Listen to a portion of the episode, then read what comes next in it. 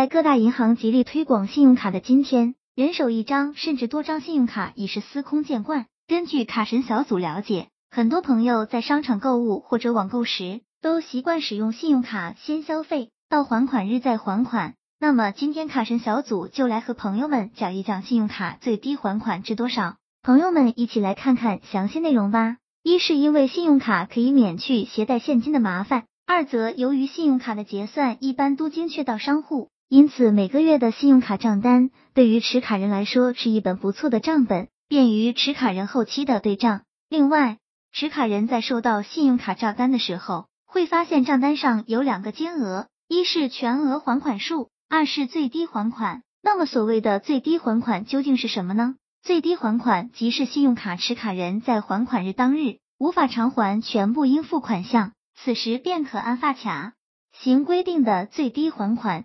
账单金额十百分之进行还款，这样便可避免造成逾期影响个人信用记录，但同时也无法享受免息还款待遇。一般来说，最低还款会列示在当月的账单中。很多持卡人在当月无法偿还全部款项时，便选择最低还款还款。那么在还完最低还款后，发卡行又是如何收取利息费用的呢？卡神小组给朋友们举个例子。小 A 当月信用卡消费五千元，还完最低还款五百元后，那么利息的计算就是按照小 A 欠款五千剩以每日万分之五来收取。假如下个月小 A 再消费五千元，那么账单就是九千五百元，最低还款额就是九百五十元了。但是小 A 的利息要按上一期的五千元再加上当月的五千元，也就是一万元来计算了。如果持卡人接下来不再使用该卡消费，那么发卡行将一直按照持卡人所欠的一万元每日收取万分之五的利息，直至持卡人把所欠款项全部还上。